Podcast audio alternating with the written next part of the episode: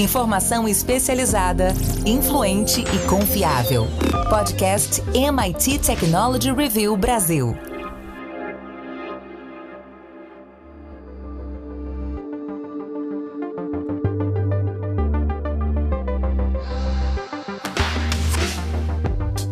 Olá, eu sou André Miceli e esse é mais um podcast da MIT Technology Review Brasil. Feliz ano novo, meus amigos.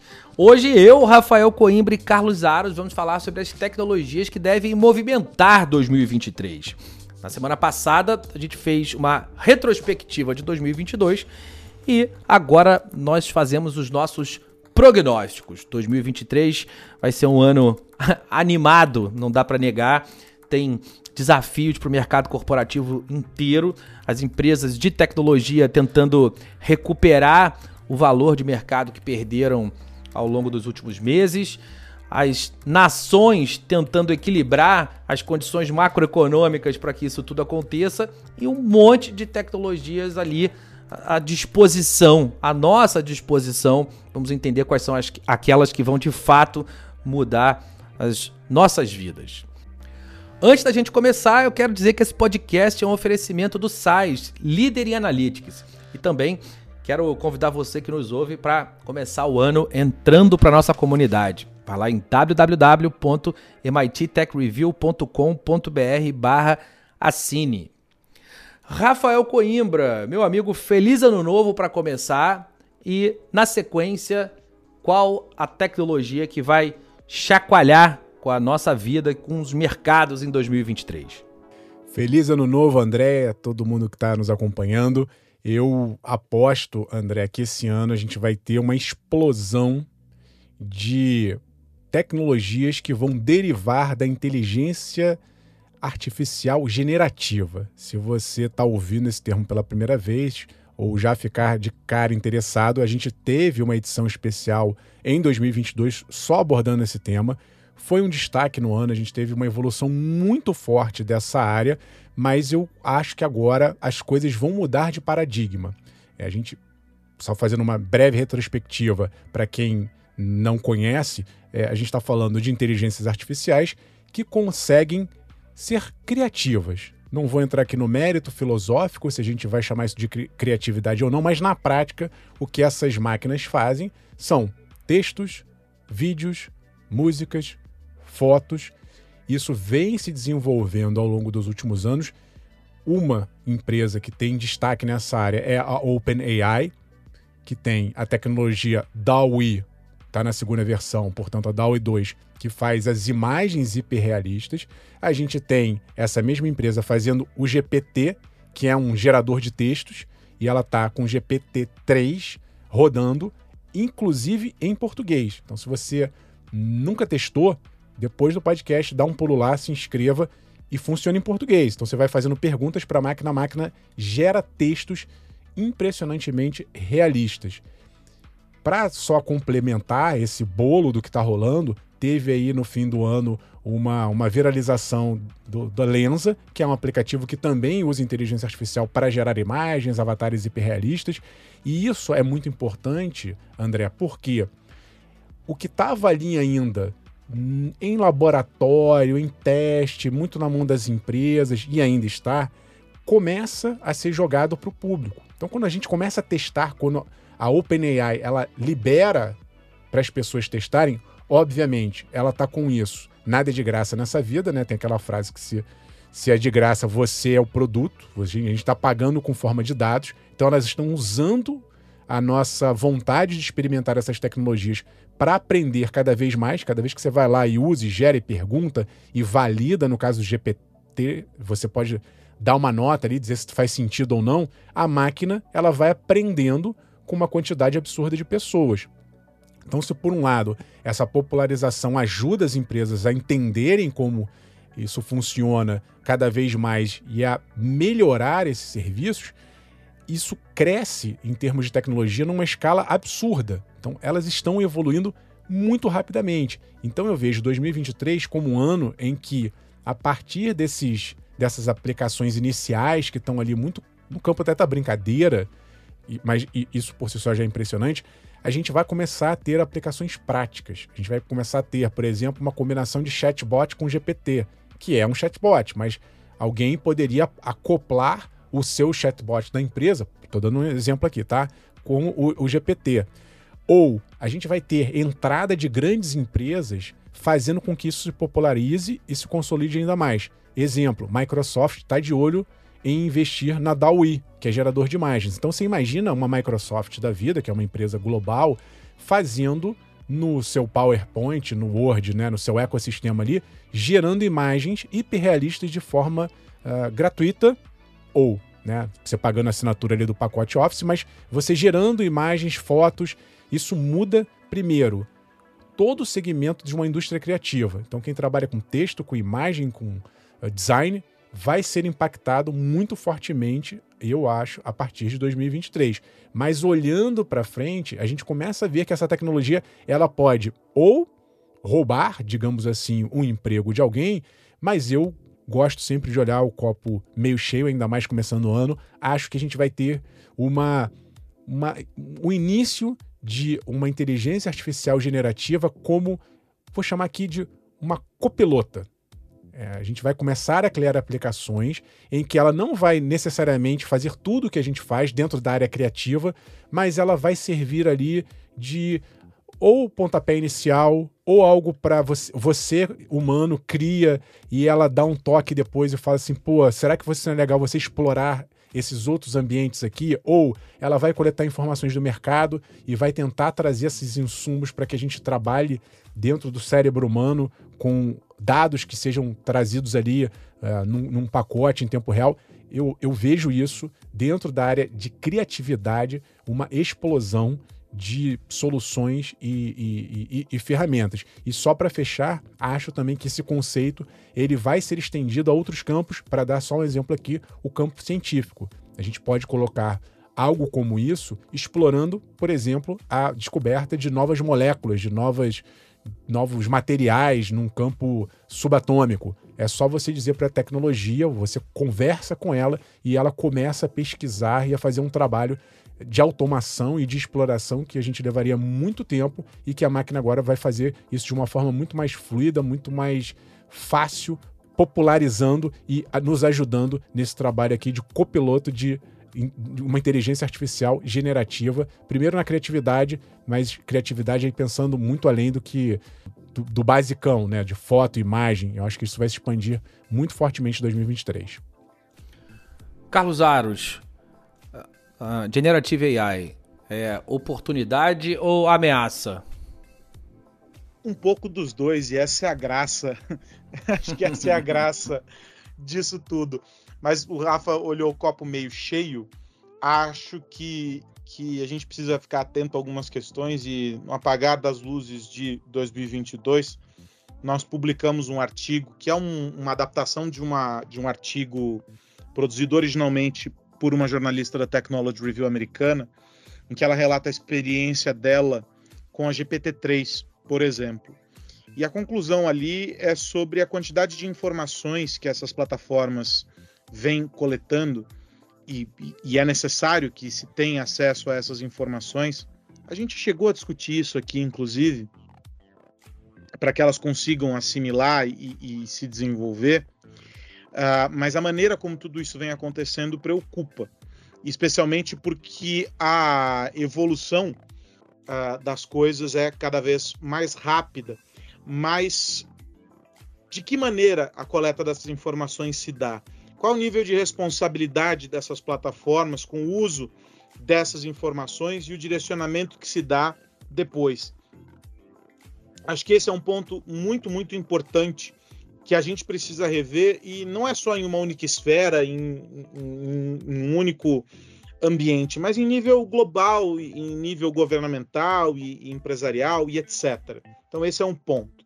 Do outro lado, a gente precisa também observar é, uma questão importante, é, que é justamente esse ponto que o Rafa coloca: ah, vamos ter alguns empregos eliminados e etc. E a gente, algumas atividades, né, e etc. Eu gosto sempre de lembrar a provocação que, que a Marta Gabriel faz em um dos livros dela, que é você não quer ser substituído por um robô, não, não, não seja um robô. E isso impõe, claro, é, é, mudanças importantes no desenvolvimento das pessoas, em novas habilidades e etc. Mas, inevitavelmente, algumas tarefas não há muito para onde evoluir. E aí, evidentemente, essa substituição vai acontecer. Mas a gente também precisa observar em que nível essa substituição vai acontecer e em que momento de maturidade essas, essas tecnologias vão, vão se encontrar para que essas substituições aconteçam. Porque ainda há falhas. E, inegavelmente, há uma evolução, e essa evolução é muito rápida, mas a gente precisa observar que nós não encontramos ainda o estado da arte em que não há qualquer tipo de falha.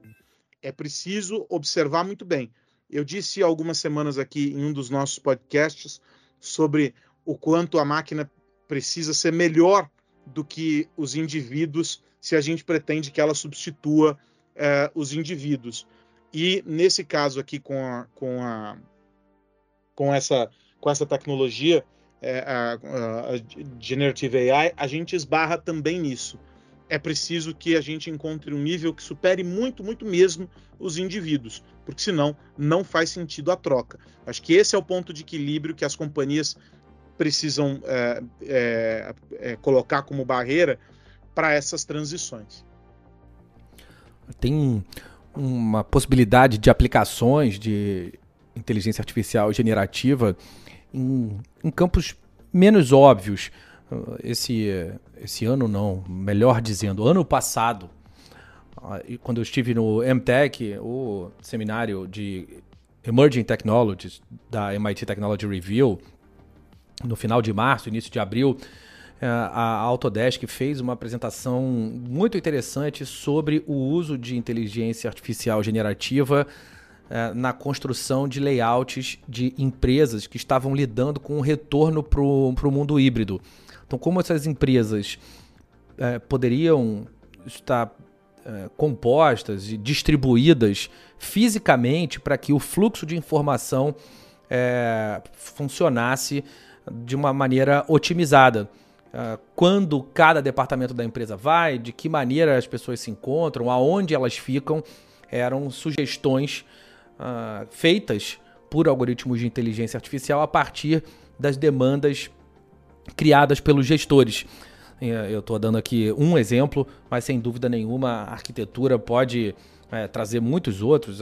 E, e, e, quando a gente olha a, a inteligência artificial generativa na construção de projetos de arquitetura e engenharia, até mesmo na construção de placas e circuitos, esses algoritmos podem ajudar a construir elementos mais eficientes, mais eficazes. Os próprios algoritmos distribuindo uh, os elementos que compõem esses equipamentos. Então, tem muita coisa para esse mercado evoluir e, sem dúvida nenhuma, para a tecnologia ganhar espaço na nossa vida. Vamos lá, falamos de Generative AI, aposta do Rafa Coimbra como uma das tecnologias uh, que, que vão ganhar bastante espaço esse ano. Quero dizer que é, existe uma solução de inteligência artificial generativa para construir referências bibliográficas de trabalhos acadêmicos que ganhou meu coração, meus amigos.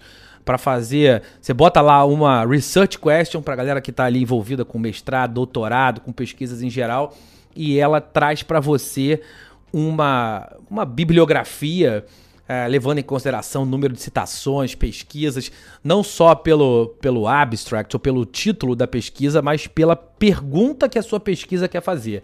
É, é muito maneira e, e vale a pena dar uma olhada. É, só mais um exemplo da aplicação de inteligência artificial generativa no, no, no, no, mundo. Enfim, falei da, de arquitetura e engenharia e queria trazer essa referência do mundo acadêmico também. Acho que vale muito a pena dar uma olhada para quem gosta do assunto e vive com esses desafios que, sem dúvida nenhuma, é, é, são bastante comuns. O nome dela é Elicit, é, é, uma, é um assistente de pesquisa com inteligência artificial. Carlos Aros, sua tecnologia. Eu não vou falar sobre uma tecnologia especifica, especificamente, um conjunto delas e todas e tudo dentro do contexto de desafios e oportunidades que alguns relatórios vêm apontando no que diz respeito à cibersegurança, né? A gente teve em 2022 e aí só para para efeito de comparação e quem nos acompanha sabe que a gente promoveu alguns webinars a gente teve o, o, aqui no podcast o momento uh, segurança digital e a gente discutiu muito a mudança de mentalidade, a mudança uh, na cultura das empresas no que diz respeito à cibersegurança. É bem verdade que houve e, e uma pesquisa realizada, é, inclusive por nós aqui da, da Technology Review, identificou essa mudança de mentalidade, ainda que não de maneira plena, mas já existe uma mudança de percepção é, das organizações, mas ainda há um espaço muito reativo, ou seja, primeiro se espera que algo aconteça para que depois se faça algo, e aí, claro, isso custa muito mais para as organizações. Então, é, um dos grandes desafios apontados por um sem número de, de, de, de analistas é, nos relatórios que vêm sendo publicados desde o final de 2022 é o desafio de investimento, o, o gasto com segurança cibernética. E aí, para algumas organizações, já não é mais só segurança cibernética, o que é muito positivo, isso está tudo dentro de um pacote só. Mas o grande ponto é que os gastos eles vão inegavelmente aumentar, não só porque as empresas entenderam que será preciso investir mais. Isso já está é, compreendido por, por, pela maior parte das empresas, pelo menos. Mas os gastos vão aumentar porque os riscos também aumentaram. E as empresas entenderam que agora é preciso olhar para um, um conjunto maior de aspectos, as infraestruturas, não é? Os conjuntos de dados, tudo isso se tornou maior e a partir do momento em que esse potencial de risco aumenta, se aumenta também os investimentos. A gente tem a adoção de tecnologias de maneira mais efetiva, também apontada por alguns desses alguns relatórios, uh, que vão compor de maneira mais eficiente algumas das camadas de proteção. Né? A gente está falando sobre inteligência artificial, a gente está falando sobre uh, uh, machine learning, a gente está falando sobre barreiras que vão ser construídas com a, o uso dessas tecnologias, mas a gente também está falando sobre um aumento do investimento na capacitação das pessoas. As empresas vão gastar mais para treinar as pessoas, e esse é um grande desafio para 2023, colocar as pessoas no centro. E aí eu faço o convite, nós fizemos aqui uh, pela Technology Review, a gente fez um webinar, está lá disponível no nosso canal no YouTube, no qual a gente fala sobre como colocar as pessoas no centro da estratégia de segurança. Né? Os indivíduos, eles são cada vez mais é, uma peça fundamental nesse processo. E aí o indivíduo associado ao, uh, ao uso dessas tecnologias, desses recursos. Falei aqui sobre inteligência artificial, mas, enfim, a gente tem um sem número de, de recursos para serem utilizados. Há um fator geopolítico importante nessa conta. E aí, quando a gente olha também é, o que os analistas estão dizendo, é que é o seguinte: a gente assistiu em 2022 a guerra na Rússia ampliando significativamente o volume de ataques cibernéticos. Então, partindo do território russo contra é, o restante do mundo e também do restante do mundo focado naquela região, né, contra aquela região. Mas aí a gente tem, em alguns levantamentos que foram feitos, a gente tem muitas eleições em 2023, são, sei lá, 70 eleições em algumas contas aí para o ano que vem. Isso coloca o Estado como um, um ponto importante, tanto de defesa para se proteger, como de ataque, que seria uma guerra cibernética patrocinada pelos estados. E aí o que, que acontece? A partir disso, a perspectiva que se tem é de que as empresas sofrem como dano colateral e isso aumenta também a preocupação, é um ponto focal para que as empresas olhem. A gente vai ter a nuvem, mais uma vez, como um pilar importante para as organizações. Aí a discussão sobre nuvem se torna uma discussão absolutamente é, estratégica para o negócio e não dá para discutir nuvem sem discutir segurança. Alguns estudos mostram é, uma, uma mentalidade ainda é, bastante primária. Ah, não, as, as plataformas de nuvem já, os provedores de nuvem já oferecem segurança. E não necessariamente essa é uma verdade. É preciso associar recursos e colocar a nuvem dentro da estratégia da organização, entendendo que a partir dela se pode potencializar negócios, mas se aquilo não tiver protegido para além daquilo que o provedor oferece, é preciso é, é, é, entender que há, há, riscos ali. E junto da nuvem, a gente tem é, internet das coisas como um aspecto também importante. Mais dispositivos, a gente vai ter aumento do número de dispositivos conectados, e aí ano contra ano esse crescimento acontece. Se a gente tem mais dispositivos, a gente passa a ter também mais portas, as câmeras de segurança, é, os, é, os dispositivos inteligentes dentro de casa, os assistentes pessoais, fechadura inteligente, o controle das janelas, tudo conectado e quanto mais coisas conectadas, mais portas escancaradas para os cybercriminosos. E aí, por último, o que é algo bem interessante, a gente tem um desafio regulatório. Nem todos os, os relatórios colocam isso como um fator, mas a gente precisa entender que para alguns países, e aí em maior ou menor grau, a gente, a gente tem dificuldades regulatórias. É preciso avançar para não fazer com que, do ponto de vista de regulação, a gente tenha é, atrasos no quesito segurança. E isso vale para o Estado, vale para as empresas, a gente precisa evoluir nessas questões. E aí fiz aqui um apanhadaço, um, a síntese da síntese da síntese do que vários desses relatórios apontam, mas é, dá para voltar até o ponto principal. É sobretudo uma questão de cultura. As lideranças precisam olhar para a cibersegurança de uma maneira diferente. Eu espero que neste 2023 isso aconteça. E aí, Rafa, diga lá, qual a sua opinião sobre esse apanhado?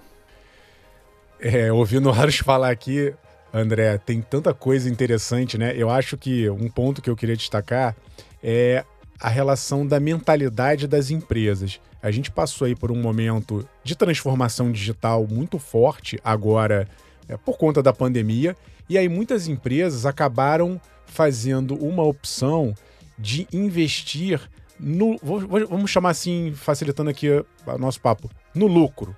A empresa de repente não tinha um canal digital, descobriu que tinha que criar um canal ou alguns canais digitais para continuar vendendo, e aí investe ali no desenvolvedor, dá uma aplicação, um canal aqui, outro ali, e está pensando em faturar, o que é legítimo.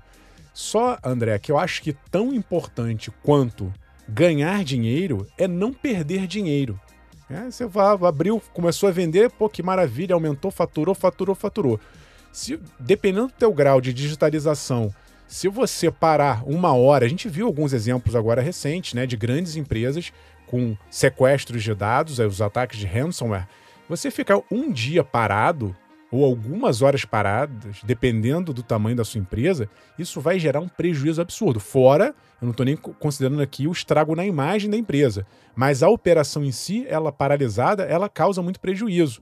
Então, tudo aquilo que você investiu, que você fez, ah, criou, não protegeu a retaguarda. Então, é importante que é, agora haja uma guinada cada vez mais de entender que essas duas pontas elas não são você não, você não tem que investir numa coisa ou na outra, você tem que investir nas duas. Sinto muito, mas é assim daqui para frente.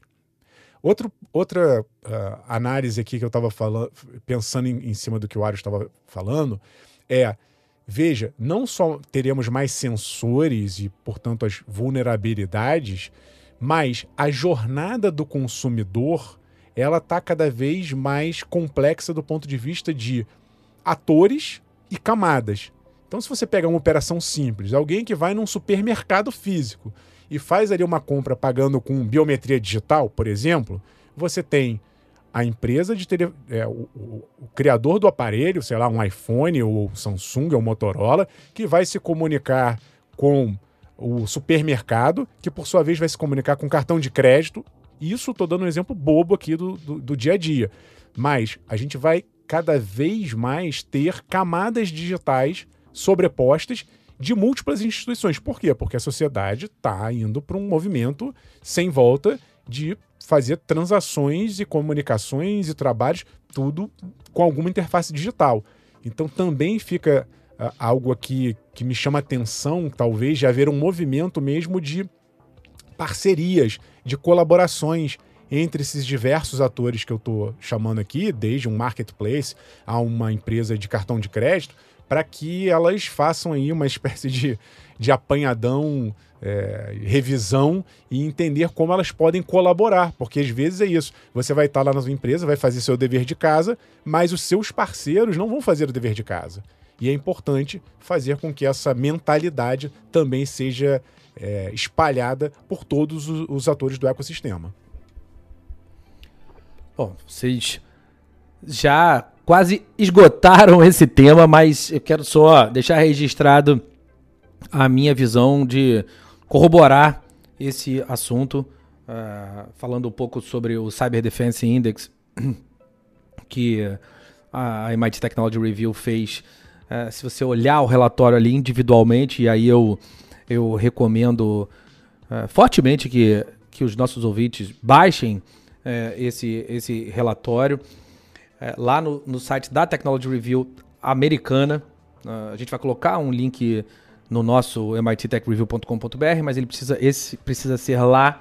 Uh, você vai ver que o Brasil ele é o fim da fila em praticamente tudo e o, além de ser o fim da fila em praticamente tudo, ou seja, das economias do G20, o Brasil é o país uh, mais uh, exposto a esses ataques, o que tem menos políticas públicas formalmente definidas, enfim, isso traz é, um dano potencial muito grande é, para o, o, próprio país e também, claro, é, tem um custo de oportunidade muito grande, porque isso começa a entrar no custo de operação no Brasil.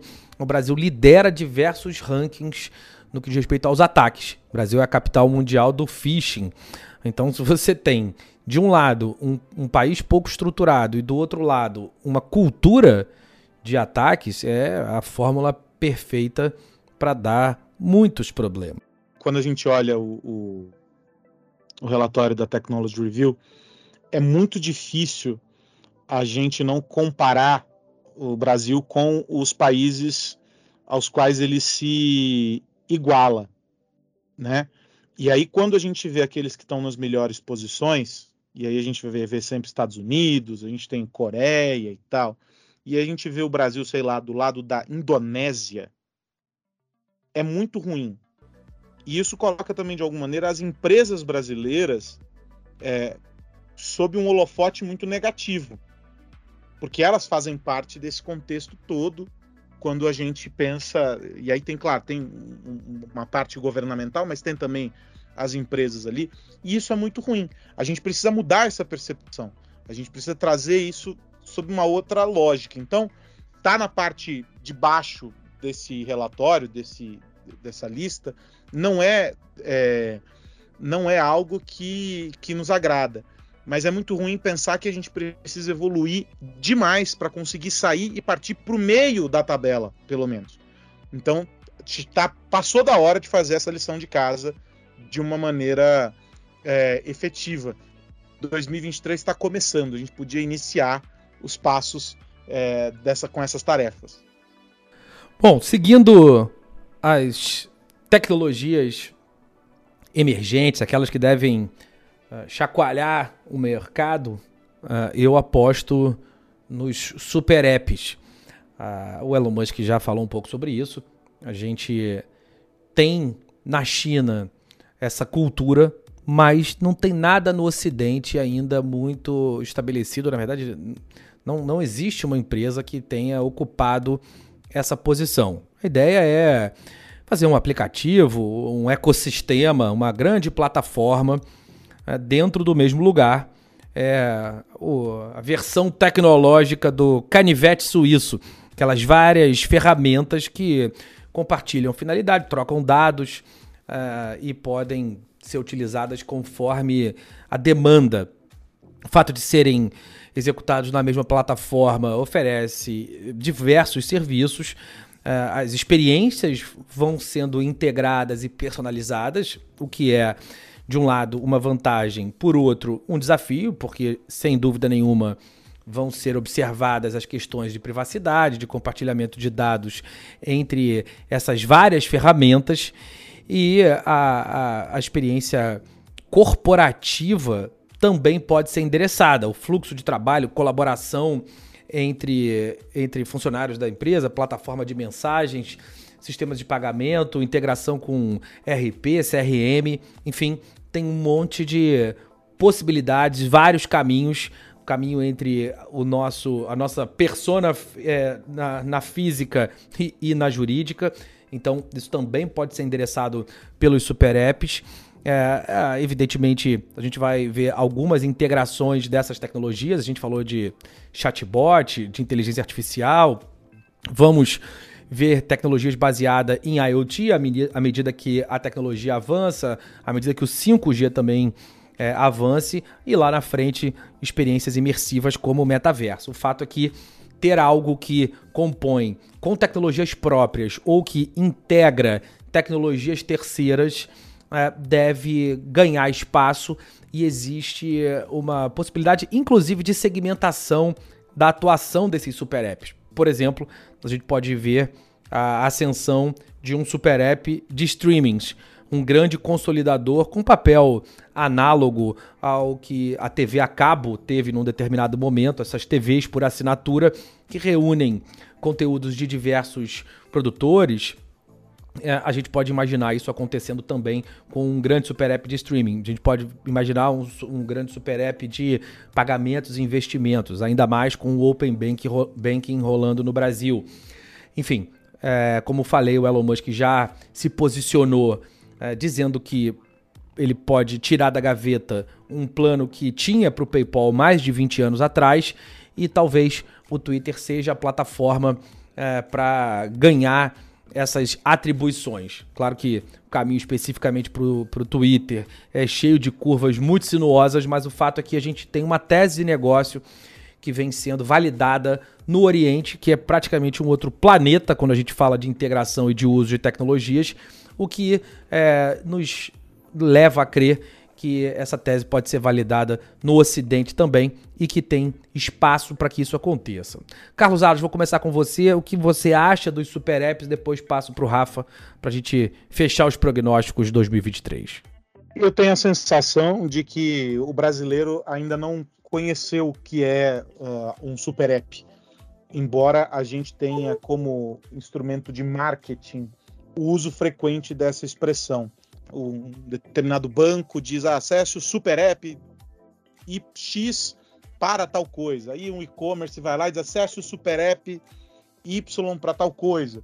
Todo mundo se vende ali de alguma maneira como um super app, mas a gente não conseguiu entender isso ainda é, como de fato esse instrumento se deu em outros países. E aí a gente tem uma corrida pela configuração, é, pelo desenvolvimento de um, de um, desse tal super app por diferentes uh, organizações, mas a gente não conseguiu modelar algo que seja eficiente para o consumidor. Porque o grande trunfo está justamente em, em trazer ou em levar ao consumidor essa eficiência. E aí fica essa correria, essa corrida institucional entre as marcas e tal, para construir isso, mas o que deveria supostamente ser um super app não é, justamente porque as marcas não conseguem definir esse ponto de convergência para entregar essa experiência e uma experiência efetiva para o consumidor, para o consumidor e não só uma experiência efetiva do ponto de vista de negócio, trazer aquilo que é útil para aquela companhia, colocar o que está debaixo do guarda-chuva dela, um ou outro parceiro e etc. Então, há uma dificuldade conceitual, talvez, para essas organizações e uma dificuldade prática que é entregar essa experiência para o consumidor. E aí a gente tem como perspectiva algumas dessas iniciativas, alguns desses olhares, e a gente pode de alguma maneira vislumbrar isso, não é, ou a concretização disso.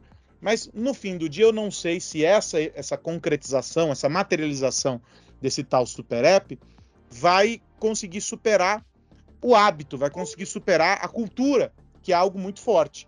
E esse é um desafio para essa formatação aqui no Brasil.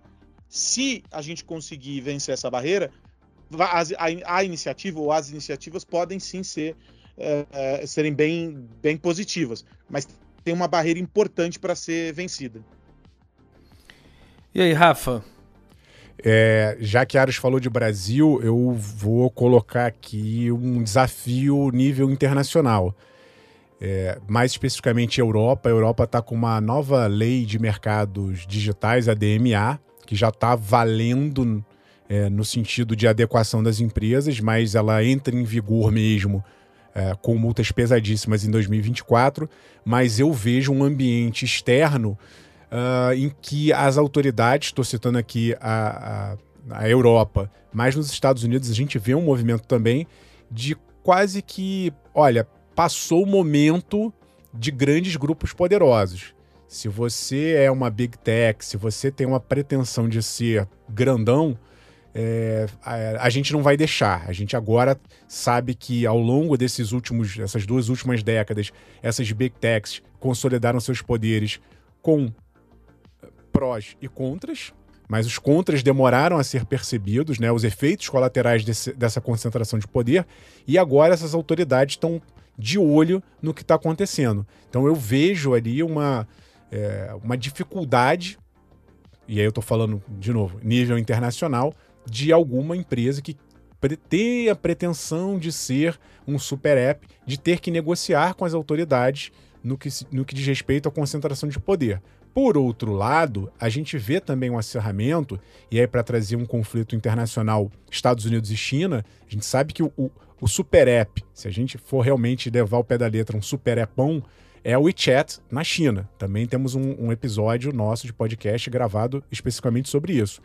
E a gente vê que o TikTok, que é outra empresa chinesa, começa também a esboçar é, nessa direção um entendimento como o André está colocando. Olha, eu, Rafael, acho que TikTok, por exemplo, está querendo ser um super app. Começa a, abrir uma asinha ali no comércio eletrônico, começa a abrir uma, uma, um tentáculo ali no, no, no banking.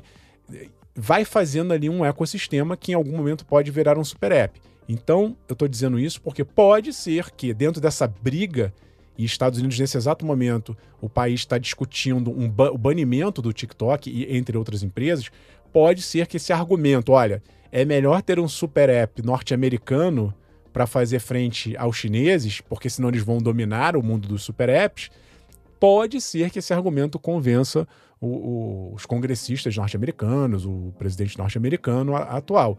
Mas é, vão precisar, né? Quem quiser, resumo, quem quiser ser o super app, acho que tem uma, é um super potencial, é uma busca insana de todo mundo querendo ter esse, esse controle, mas meu resumo é: vai ter que gastar muita lábia, vai ter que fazer muito lobby para convencer as autoridades de que essa concentração faz sentido para a empresa, obviamente, mas também para os consumidores de uma maneira geral. É, essa questão do, o projeto de país é muito importante. A gente ainda não vê muitos, muitas nações colocando a tecnologia como ponto central da sua estratégia, como da sua estratégia geopolítica. Ah, a gente acabou de passar por uma eleição super conturbada no Brasil e isso, isso não entrou na pauta de, de jeito nenhum. Passou ali como se não existisse. Nos Estados Unidos a gente ainda está vendo ali algumas, algumas discussões um pouco mais maduras, alguns é, congressistas, alguns senadores olhando com mais cautela para essas questões. É, o Donald Trump se posicionava já há alguns anos em relação a essa questão especificamente do algoritmo do TikTok, é, das, da, da, da, propriedade intelectual. A gente vê a comunidade é, europeia já se, se manifestando em relação a isso, inclusive aplicando algumas sanções bastante pesadas em empresas americanas há muito tempo, desde a época Microsoft, da, daquelas uh, confusões antitrust que a Microsoft viveu. Uh, isso já vem sendo observado por lá. Uh, eu acho que sim, existe, do ponto de vista de negócio, uma grande oportunidade e eu tenho dificuldade de, de, de ver essa oportunidade à mesa por muito tempo. Mas como vocês apontaram, não vai ser fácil. O desafio vai ser longo, é, tanto o, o, desafio de convencimento é, dos, dos, dos, políticos e, e, dos países, quanto das pessoas é, para o uso. Bom, a gente falou sobre as tendências e agora a gente vai falar sobre os negócios, os ecossistemas e as estratégias de valor no nosso momento oferecido pela UI Parthenon. Momento Estratégias de Valor. Momento Estratégias de Valor. Apresentado por EY Parthenon. Começando o momento Estratégia de Valor, uma parceria entre a MIT Technology Review Brasil e a EY Parthenon. Falamos sobre negócios, mercados e como você pode tomar as melhores decisões. Nós seguimos conversando sobre ecossistemas de saúde com a Luciane Infante. Pensando em desafios e oportunidades, quais são as novas formas de se ter acesso ao sistema de saúde? O que a gente percebe é, nova, é um novo comportamento de acesso à saúde. É, antes, a gente é, costumava dizer que a, a, acessar saúde tinha duas portas clássicas, o consultório e o pronto-socorro. Pós-pandêmico, a gente vê um movimento importante de confiança em outros acessos a, a telemedicina teve um papel fundamental e ela está aí estabelecida. Então, muito antes de eu ir no médico, para saber aonde eu vou e o que eu faço, eu posso marcar uma teleconsulta e não necessariamente só com o médico, eu posso ter uma orientação de enfermagem ou outro profissional de saúde. Mas eu, eu arriscaria dizer que fontes importantes e seguras de saúde e até mesmo num futuro próximo, apoio de, de, de aplicativos que podem me ajudar a qualificar o que eu tenho, podem me trazer novas formas de entender aonde eu vou, o que eu preciso, quem eu devo buscar. Gostou do tema? Quer saber mais sobre esse e outros assuntos? É só acessar o nosso site www.mittechreview.com.br e procurar pelo tópico Estratégia de Valor. Semana que vem estamos de volta. Um abraço e até lá. Esse foi o nosso momento Estratégia de Valor oferecido pela UI Parthenon. E agora, meus amigos, a bola rolou 2023 já está valendo. Vamos construir esse mundo cheio de tecnologia e a gente segue por aqui com os nossos parceiros e o parceiro oficial desse podcast desde o primeiro episódio é o SAIS, a empresa líder mundial em analytics, uh, mais um, um, ano aqui com a gente. Uh, e eu quero convidar você uh, que nos ouve para entrar para nossa comunidade lá em www.mittechreview.com.br. Já já uma edição nova vai estar por lá e você tem acesso também a tudo que foi publicado até agora. Rafa Coimbra, mais uma vez, 2023, vamos nessa, meu amigo. Feliz ano novo. É isso aí. Um abraço, André. Feliz ano novo para você, para o Aros, para você que nos ouve também. Que a gente comece aí com o pé direito, com tecnologias, olhando sempre, é, sempre um, um, olhar crítico, mas é, pensando aí em construir coisas boas em cima dessas tecnologias. A Technology Review Brasil está aqui para levar essas discussões e nesse, nesse início, né, geralmente em janeiro, tem muita coisa, tem muito evento acontecendo com as marcas, com as empresas, apontando aí algumas tendências e a gente vai ficar de olho em tudo para trazer para vocês. Abraço e até semana que vem. Já já a gente vai mandar para todo mundo alguns comunicados sobre alguns dos marcos que nós vamos ter ao longo de 2023. Uh, ah, tem muita coisa legal. A gente falou no episódio passado sobre a nova edição do Innovative Workplaces. Em 30 de junho de 2022, nós fechamos o primeiro ciclo numa premiação muito legal e vamos fazer de novo esse ano. Vamos encontrar as empresas mais inovadoras do Brasil dentro dos seus segmentos, premiar as 20 principais no geral e também vamos falar dos Innovators Under 35, o prêmio mais tradicional da MIT Technology Review no mundo, chegou ao Brasil. As inscrições uh, vão abrir e você que nos ouve também vai ser avisado. Você pode participar diretamente, se você tiver menos do que 35 anos, ou então aproveitar para indicar, indicar um inovador ou uma inovadora. Nós estamos doidos para conhecer a galera que está ali construindo a tecnologia no Brasil. Bom, falei com o Rafa, não falei com o Aros. Meu amigo Carlos Aros, feliz ano novo para você. Vamos nessa também, todos juntos, levando a tecnologia para todos os cantos, em todos os canais e mídias digitais. É isso, vamos juntos discutindo esse tema que é fundamental para as nossas vidas, para as nossas empresas, para, os nossos, para as nossas cidades, para os nossos estados, para o nosso país.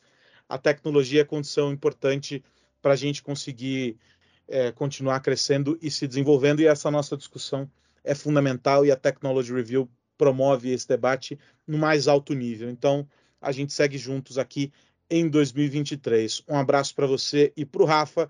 Feliz ano novo. Vamos em frente.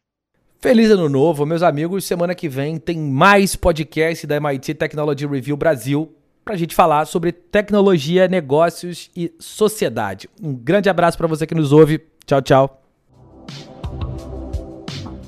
Ouviu o podcast MIT Technology Review Brasil, apresentado por Tech Institute.